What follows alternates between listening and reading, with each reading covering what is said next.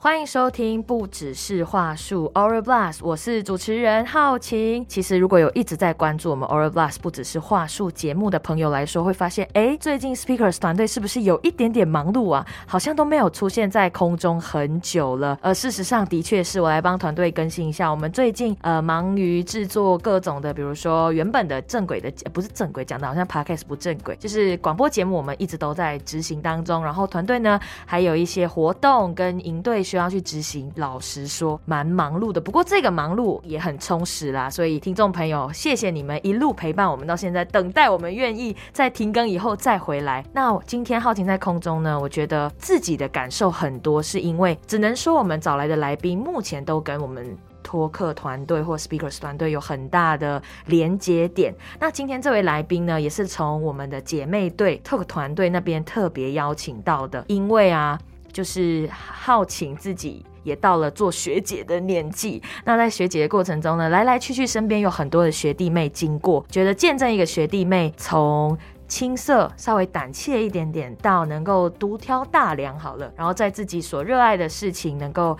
绽放，就绽放光芒吗？或者是有一些独特的表现，我都觉得倍感欣慰。所以今天呢，趁着这一位学弟准备要大学毕业了，然后要邀请他上来节目，跟大家聊聊说大学这四年，或者是在 Talk 团队跟我们之间的相处发生了什么样的事情，做一个小小的回顾。欢迎于豪，Hello，好奇你好，所以我要叫你学姐吗？哎，我们在节目就直接称呼名字就好了。好挺好，好，那听众可能听到这一把。声音觉得哎很陌生，因为 Talk 团队呢，经常来来去去跟大家介绍的时候都是小孩呀、Sunny 呀，他们两把元老级的女生，就是女生声音啦。今天呢，呃，你是不是团队里面少数的男丁朋友、男性友人、稀有动物？是不是？你真的是哎。那于豪可以跟稍微跟我们的听众朋友介绍一下，你是什么样的科系呢？我在学校是念台湾文学系。哦，哇哦。看不出来，其实这个真的是我个人的小 O S，因为我一开始以为你是英文系，因为我觉得你不讲话的时候呢，还蛮有一种。哎，就是生人无尽的气场，在我想说，哎，那可能是念外文系才会散发出来，所以你是念很 local 架杠台湾文学系，对不对？是的。OK，哇哦，那什么样的一个契机加入 Talk 团队呢？稍微先跟我们分享一下。我觉得要回到我大一的时候开始分享哦，在大一的时候，因为学校有办那个演讲的那个舞台嘛，就是说学校有这样的一个平台可以让我们参加。嗯，那那时候大一的我就懵懵懂懂，然后想说，哎，有一个舞台，那我就去参加好了。嗯。所以那时候就在台下，然后就一个阴错阳差就听完了我大学人生当中第一次的这个演讲，是这样。还记得那是什么样的演讲吗？呃，我记得，我印象非常深刻。天哪！我跟你说，就是大家听众朋友不得不说，于好是一个记忆力很好的朋友。这个为什么呢？待会要。仔细的跟大家讲，所以是什么样的演讲？那个时候是，但是我们后来我进到团队之后才知道，他那个讲者呢是呃我们 Talk 团队里头的一个学长。是。那他当时分享的故事很有趣，就是说他在谈他自己的那个人生背景，就是他跟他家庭之间的一些关系。嗯。然后我在想说，哇，怎么会有一个舞台可以让这样的一个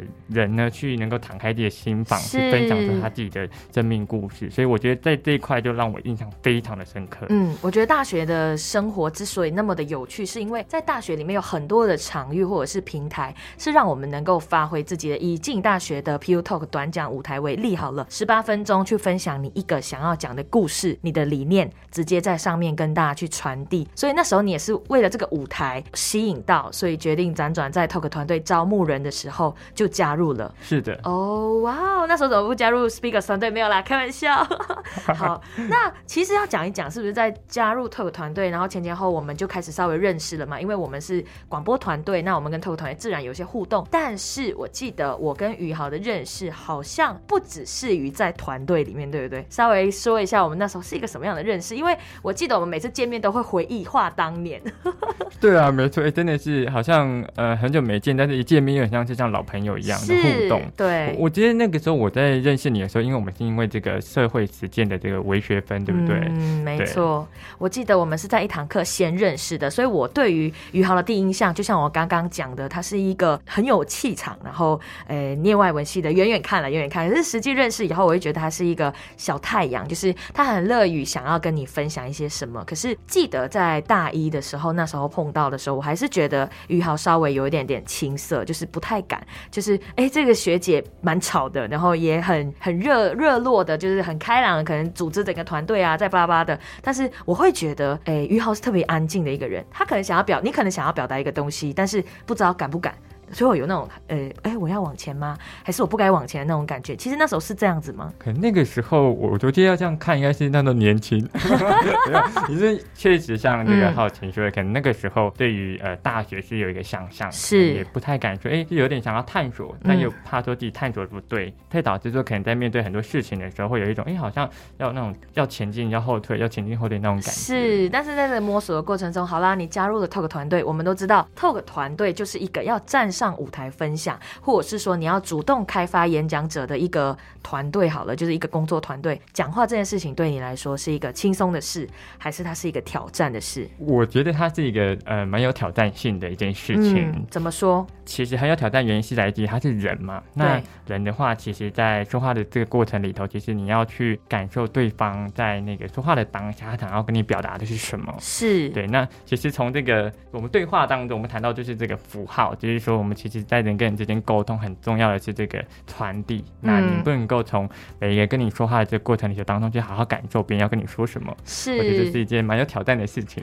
我记得 Talk 团队有一个不成文规定，就是所有的 TA 啦，我们只说就是助理团队的伙伴们，就是整个如果在这个团队里面工作的话，也不算工作，就是一起共学的话，我们要一起去开发讲者嘛。一个不成文的规定是，你作为 TA，你就一定要先站上舞台。所以那时候你应该也在准备你自己的十八分钟的短讲。可以跟我们分享一下，那是一个什么样的历程？然后选定了什么样的主题呢？哇，这个历程好漫长哦。慢慢讲没关系。我我觉得呃，因为我的我在准备的时的过程当中，其实呃，我花很多时间在去回顾我之前在说话的历程。对，那包含是说我从高中时期我就因为这个老师的这个推荐，所以我去参加了这个类似像是发表的比赛。那在那个过程当中的时候，其实我并不是这么的顺遂，因为其实人都会遇到挑战嘛。对。那都会有一些低潮，你可能在雄心壮志的时候，然后就被这个打了一拳，但是在被打一拳之后，你还是要重新再去回顾自己在那个过程当中有没有哪些地方是还可以再更进步的。是。那在我自己准备的这这个演讲过程当中，其实我花了很多时间在做这个心理上的调试。是你那时候的主题是什么呢？那时候主题在讲呃说话这件事情。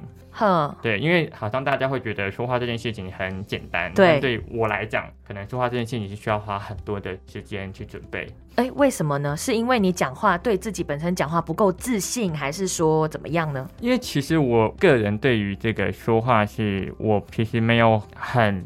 精确的能够确保说，我可以解读每个人想要跟我传递的信息，哦那就是一开始你说的所谓的符号的传递，是。就是你对于想要表达出来的东西，你可能以为你已经表达了一百趴，但其实别人是接收不到你想要讲的东西，所以你在成长的过程中屡次的遭受这样子沟通的所谓的挫折，就是双向沟通没有效果，是这样子。是，实际给我们分享一个印象深刻的例子，现在如果马上可以回想的话，好，就是那个时候在一堂课。课堂当中，其实呃，老师可能是想要提点我，可能上课可能可以专心一点，或者是说上课可以不要就是做自己的事情。可是那个时候对我来讲，我其实当时传递的呃给老师传递的感觉是说，我不是如同他想象的那样，就是上上课是呃不乖啊，或者是不认真的学生。其实我是很认真的。但是在这在这个沟通过程当中的时候，其实老师是有一种带着呃情绪性上面沟通，所以导致我们那次的不愉快，对不愉快。所以他可能以为呃你就是在。哦，你就是在调皮啊，你就是在可能登出不想要做事情，但你想要表示的是，可能我有在做一个东西，你想要解释，但解释的不到位。是的。好，那组织这个过程，然后面对可能沟通这件事情，因为你本身就会担心说，会不会你组织的这个十八分钟的内容，别人观众听不懂，所以你可能也跟自己自我崩溃了一阵子。是现在回想起来，你觉得那个过程以泪洗面吗？因为以我自己好奇的经验来分享，我站上 talk 短短讲这个舞台，我觉得它好像是做一个告解的动作，就是我要去收敛我自己的故事，然后整合出来讲。然后其实我是要自我揭露的，我要承认我自己内心的挫折感，我要面对这些黑暗面，我要组织起来跟大家讲。它是一个很崩溃的阶段。我我是曾经记得在准备短讲的时候，是每天都以泪洗脸，就是啊，怎么我的人生如此的糟糕吗？你会有过类似的经验吗？在准备的过程？哇！我刚刚听你这样讲，我突然觉得啊，根本就在讲我嘛。什么意思？就是 就是确实会以泪洗面。其实那个以泪洗面呢，并不是说像失恋那样，而是说你会让你自己放在一个那个你所谓过去在面对低潮的那种状态，然后你会去回想为什么当时的你会把自己的人生呃活到这样的境界。是，但其实这样。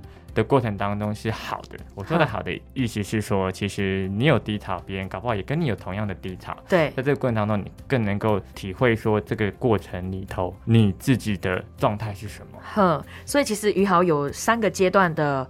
自我崩溃，一开始是你本来就对说话不自信，因为你你会觉得别人都听不懂我在讲什么，这是自己的第一阶段崩溃。第二阶段是好了，我加入一个要讲话的团队，还要我去讲十八分钟，所以我要从面对自己的黑暗面到组织我这一段故事去跟大家分享，说其实你并不孤单这件事情，你会觉得说啊，它又是一个挑战。那好了，到最后站上舞台的那一刻，现在回想起来那一天的画面是，因为我没有去到现场。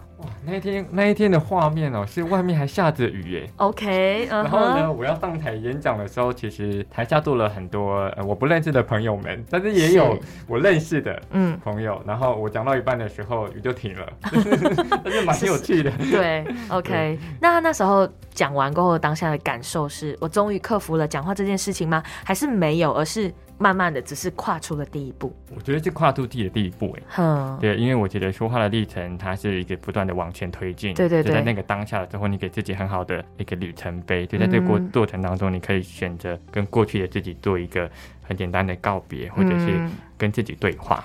你觉得就现在回头下来看这大学四年，或者是从小到大到现在二十好几，我就不开放以下不开放年纪的猜询哦。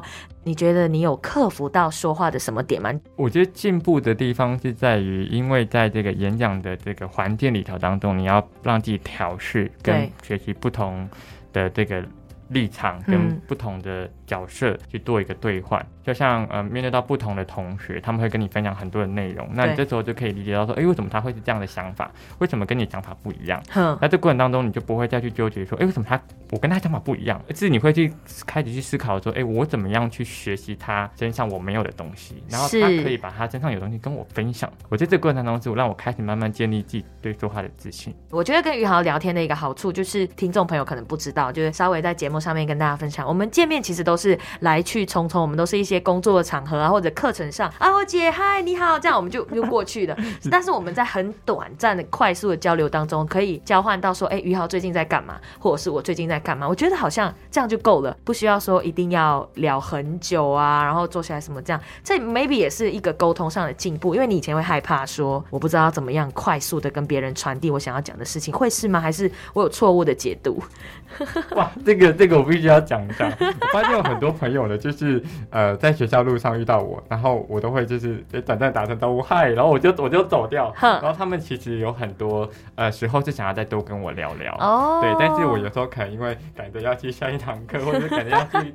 Talk 开会，所以我就会就简短。但是之后再遇到的时候，我觉得那就是一个可能跟好奇的那个遇到状况很像，就是即便我们只是一个短暂的打招呼，可是我们都知道自己正在为自己做的事情努力。是，然后可能有机会遇到的时候，就像今天你邀请我来，那我觉得这过程当中就很好的分享。是，其实我一直很好奇，因为我自己必须要先承认，因为于豪加入团队 talk 团队的时候，我们自己就是老人们，就是学姐们有小小的讨论一下，说于豪确定。可以待那么久吗？其实我们内心有过一个问号，就是我们其实是会了解嘛，因为学弟妹进来，我们本来就会看见。虽然我不是透过团队负责带你们的那个人，可是我在旁边就是那种姨妈啊，就是三姑六婆，就是看一下说，确定于豪可以待那么久吗？我的确有这个 OS，所以我在节目上面特别特别就想问，什么原因让你持续的待在这个团队呢？他让我重新打破我自己的底线。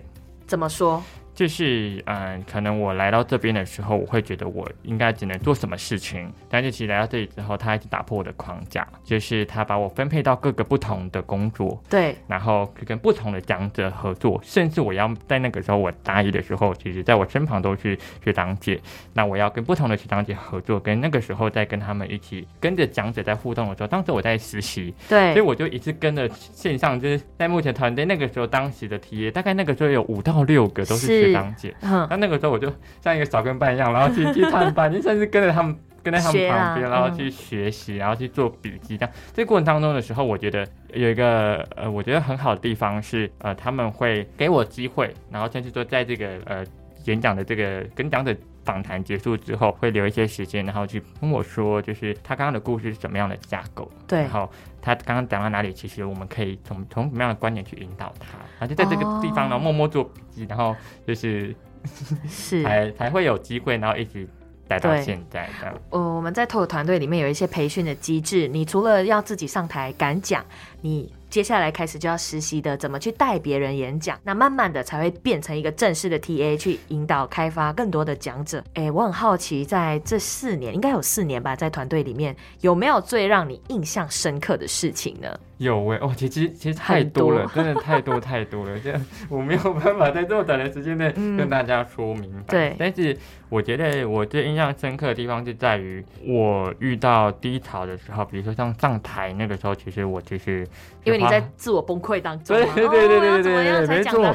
那那个时间点其实还是有照常有这个讲者的访谈啊，还有当时在正在准备自己的演讲，所以那个时候是属于两条路上你都要准备，所以就没有办。办法说，哎，其实很专注在自己的个人演讲上，其实你还有其他的事物。那在过程当中的时候，你。就是心里会特别低潮，但是你又不能，因为你还是有那个团队的事务要帮忙嘛，所以你就不能把这样的东西啊带到所谓的情绪上面，带到工作里头。OK。可是那个过程当中的时候，就会让我想到说，哎，明明自己最近很低潮了，然后可是我我我还是要在工作上的时候保持那种，尽量让不要让别人感觉到我的低潮。可是我发现我这样做的时候，其实身边人都感觉出来了，就是我好像那时候的状态没有很好，或者正在低潮。所以那时候呢，这个学长姐们他们就把我找来，然后就问问我说：“哎，怎么最近好像心情不太好啊？是不是演讲遇到什么困难啊？” 那课的时候才发现，哦，其实你在这个团队里头当中，其实你以为你自己可以演绎的很好，但其实不要骗人的，就是因为毕竟是一个说话的团队嘛，所以还有就是跟你相处这么久，你一定会知道你现在的状态是哪边不一样。所以，嗯。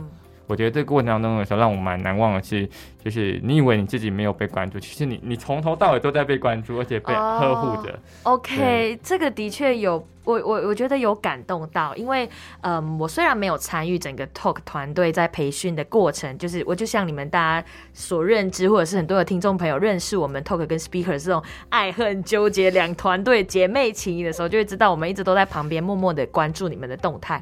呃，事实上我有。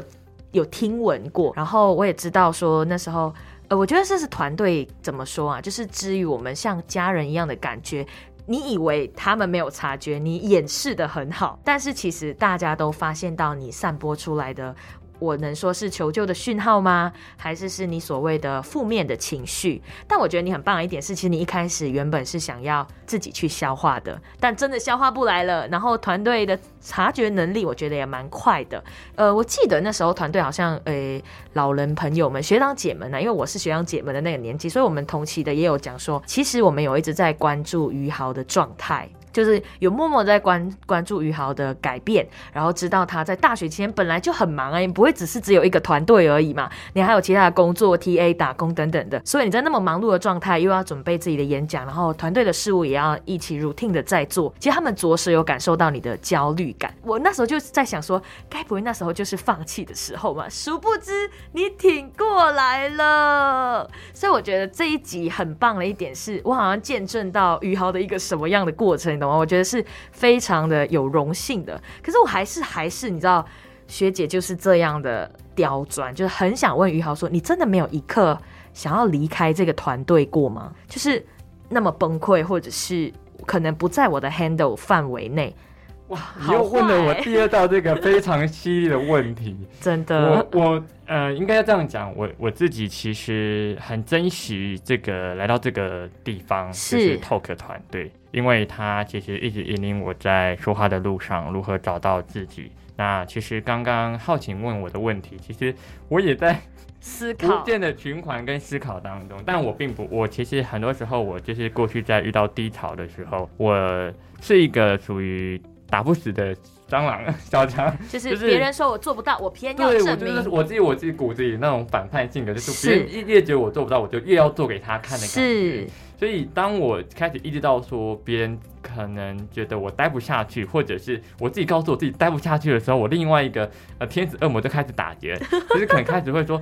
一号，你真的是要要离开要放弃了吗？好不容易就进来，然后另外一个恶魔说：“啊，你放弃吧。”然后经常会有这种恶魔的打架，然后最后我觉得还是还是天使那一方获胜，就是你要告诉别人，就是不是他们想象的那样。对对，然后你是有本事，但是你是有能力去化解这样的一个一个低潮，或者说别人对你的这种想象。对。那后来有在团队里面慢慢的找到所谓的热情所在吗？还是说稍微跟我们分享一下？哎，后来可能已经在团队属于你也不知不觉变成学长了哈，你就变成老人哦。那个过程就是先慢慢的适应啊，也找到一个比较自己舒服的位置。那时候的心情是？那时候心情是我还不太能够接受自己是学长，因为因为要这样讲，是因为我从大一那个时候，我觉得我都是被学长姐呵护，是，然后居然眼看，然后就是学长姐都毕业了，是，我要。变成学长的时候，那一刻的时候，我才会觉得，哦，原来我是已经在这个地方，在 Talk 团队待这么久了。对。然后就是这个过程当中，我找到自己的呃定位是在过去，刚刚有谈到，我会跟呃其他的学长姐一起合作嘛，然后在旁边旁听他们的，当一个小跟班一样。是。过程当中，我就会发现他们每个人身上的个性性格都不太一样，然后他们站在的出发点也不一样。然后在这个过程当中，我就开始去梳理说，哎，我想要。扮演哪一种角色？就是在这种呃陪伴讲者啊访谈这个过程中，我可以用怎么样的感觉，或者说我可以用怎么样的我喜欢的方式去跟他们相处。所以我觉得是。达到我觉得很好的陪伴这件事情，我也觉得你等于说你在这个团队的角色，像可能有些人开在开发讲者是好，我们就是一打一套公式做好好就是这样，哪里有问题我们处理。但你可能会比较像是呃，我去共感、去体验、体会这位讲者的故事，我们试着去梳理啊，我们中间可能会迷路，但是我们最后应该能够找到方向。然后同时间，你作为 TA 也有很多的学习啦。我觉得你的角色会比较是这样，呃，这的确也符合我对你后来的想象。就是印象中没有太大的落差，我觉得 OK OK，证明我还是啊还有眼光，没有啦，开玩笑。那呃，我比较好奇是我们中间一直来来回回聊了很多的学长姐啊，或者是团队都用一个代号。那稍微稍稍分享一下，我当然只说今天挑一个出来举例，不代表其他人不一样。然后各位学姐不要吃醋哦，学长姐们。那于豪你在团队里面，如果硬要说一个，可能今天要特别分享，就让你敬佩的伙伴，他会是谁呢？哇，你这样不就是挖坑给我跳吗？没错，所以我刚刚有帮你先打预防针，说，哎，各位学长姐们，如果有在听这一集的，你各位就是，哎，不是，以上言论只是举例。我就举个现在已经从团队毕业的学长姐好了。好啊。学长啦，我我我谈一下，因为呃，其实要回到呃最一开始浩晴问我的，为什么当初会呃接触到 Talk 团队是这样的一个一个契机嘛？那那时候我分享的是在大学听的第一堂演讲，那刚好也是。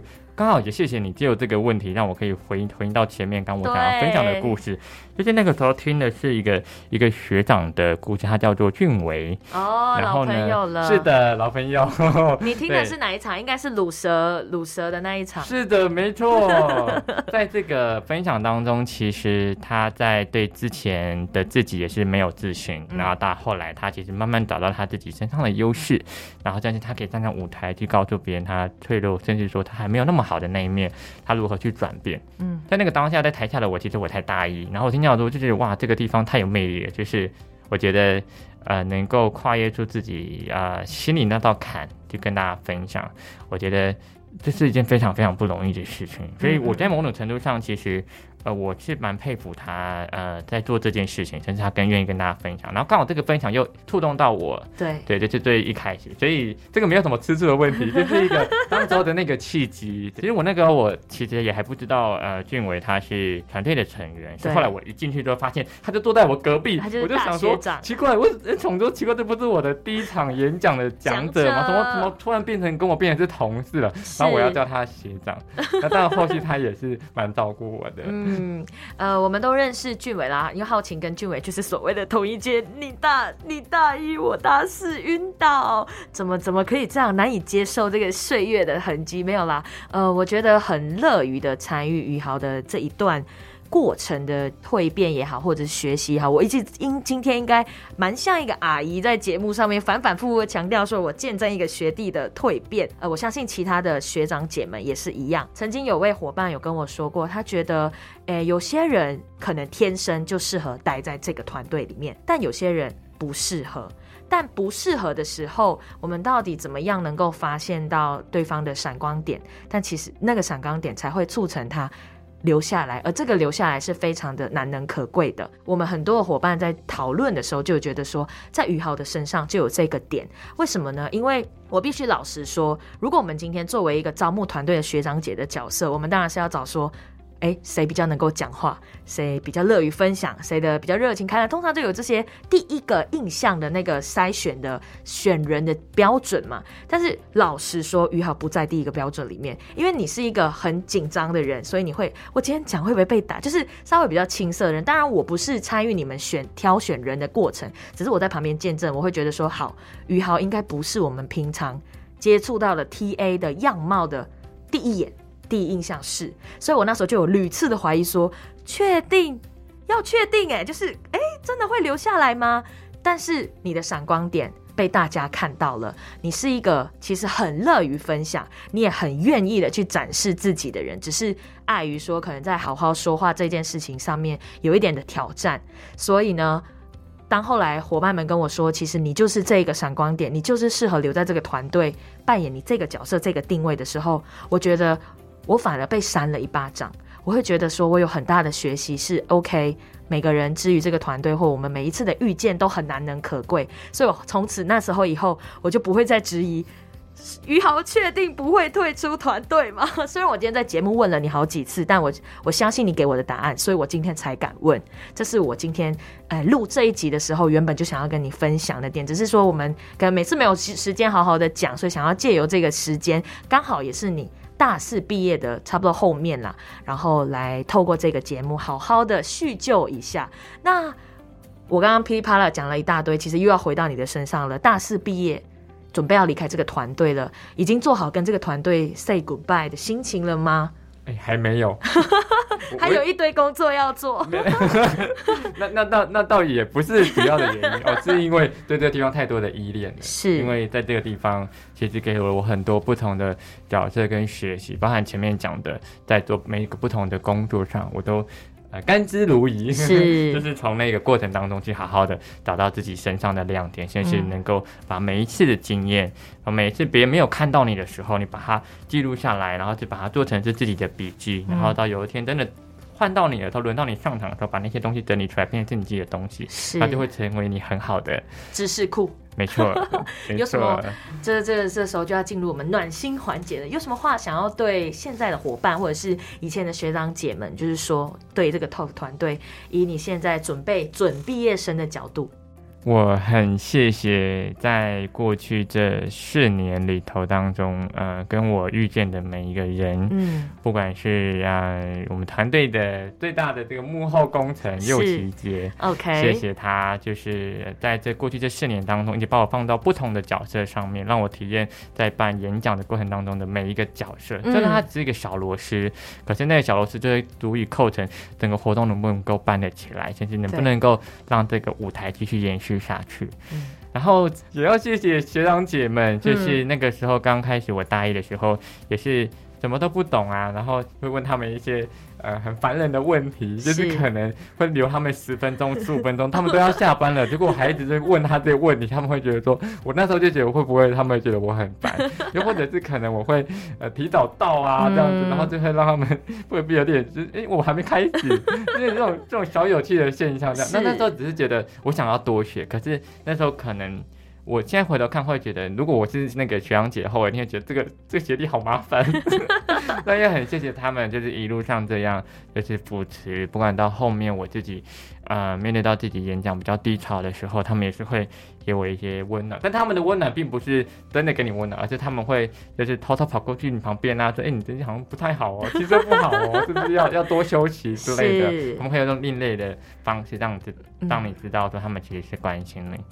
然后学弟妹们、学妹们呢？是是，我会希望就是告诉他们，就是其实在这个团队里当中，你们每一个人都是很有亮点的。对，所以我们大家在这个团队当中，我们把亮点各自的亮点放小了，然后把大家的力量聚集起来，把这个亮点留给别人，留给来舞台的讲者。对，所以在这过程当中的时候，我们可能会忽略到自己其实是可以一直持续发光的。然后我想要告诉他们，就是好好的利用。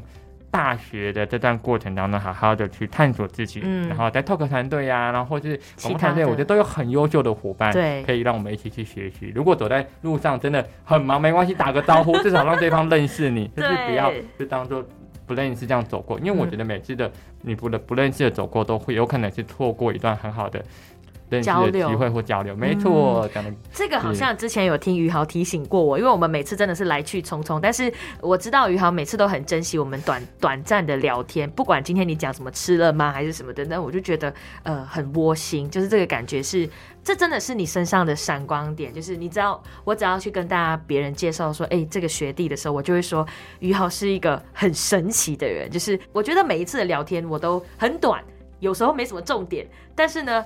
都会很珍惜，我不知道为什么会有这样子的感觉，就是你是你治愈我的感觉是这样，我必须很诚实的说，虽然我在前面好像讲了很多恶恶毒的话，各位，我今天还是一个很阿姨的心态来关心我们今天的准毕业生，因为对于你的毕业或者是离开，我觉得呃，除了要好好道别之外，其实我们真的很珍惜这个过程，而且很多时候我们都在听老伙伴在讲 Talk 团队治愈他的感受，或者是他们面对新人的一些观察，但是哎，从旁边另外角度，从于浩的角度出发去看这个团队的时候，哎，又不一样。其实讲话这件事情对人很多人来说是容易的，但对你来说是困难的。然后你还加入这个团队，你知道是多么冲突的两件事情吗？所以我一直都在脑袋脑脑袋里面自我崩溃了很久。我说：“宇豪，确定吗？”这样子。短短的三十分钟跟大家聊聊于好，我觉得四年其实很多东西要聊，今天只聊到了你 Talk 团队的这一 part，还是要不免俗的问一下你接下来的动向是从静怡毕业了以后要干嘛呢？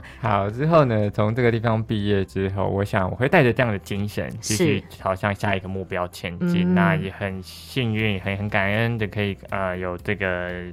念研究所的这个机会是，那未来的话，我还是会朝向把这样的精神继续传递给我身边的人，不管是办演讲啊，或者是说在从说话里头当中去好好的去聆听每个身边的人想要跟我说什么，是，然后我可以继续像刚刚浩晴讲的，就是扮演一个小太阳，然后去让身边的人温暖。是，谢谢于豪今天来到我们节目当中，告诉我们了其实说话。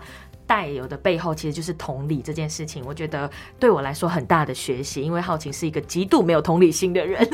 不会，不要这样讲。至少我们在这个时候，你你把你的想法告诉了我，我想这个也是会让我很感谢。没错，那期待今天有在线上收听的朋友们，如果有任何的回馈呢，也都可以直接在 A P P 收听的 A P P 里面留言，让我们知道。那如果你是用 Apple Podcast 收听的话，请帮我们按五颗星，或者是留个留言让。让我们知道说，哎，你有在支持我们哦。那还有任何的问题呢，都可以追踪我们的 IG 于浩的 IG，应该待会一起在说明栏上面提供给大家。因为我不会念那些罐头台词，那就以下请点说明栏的连接，持续关注我们不止数不只是话术。谢谢于豪，谢谢好奇，我们下次见，拜拜。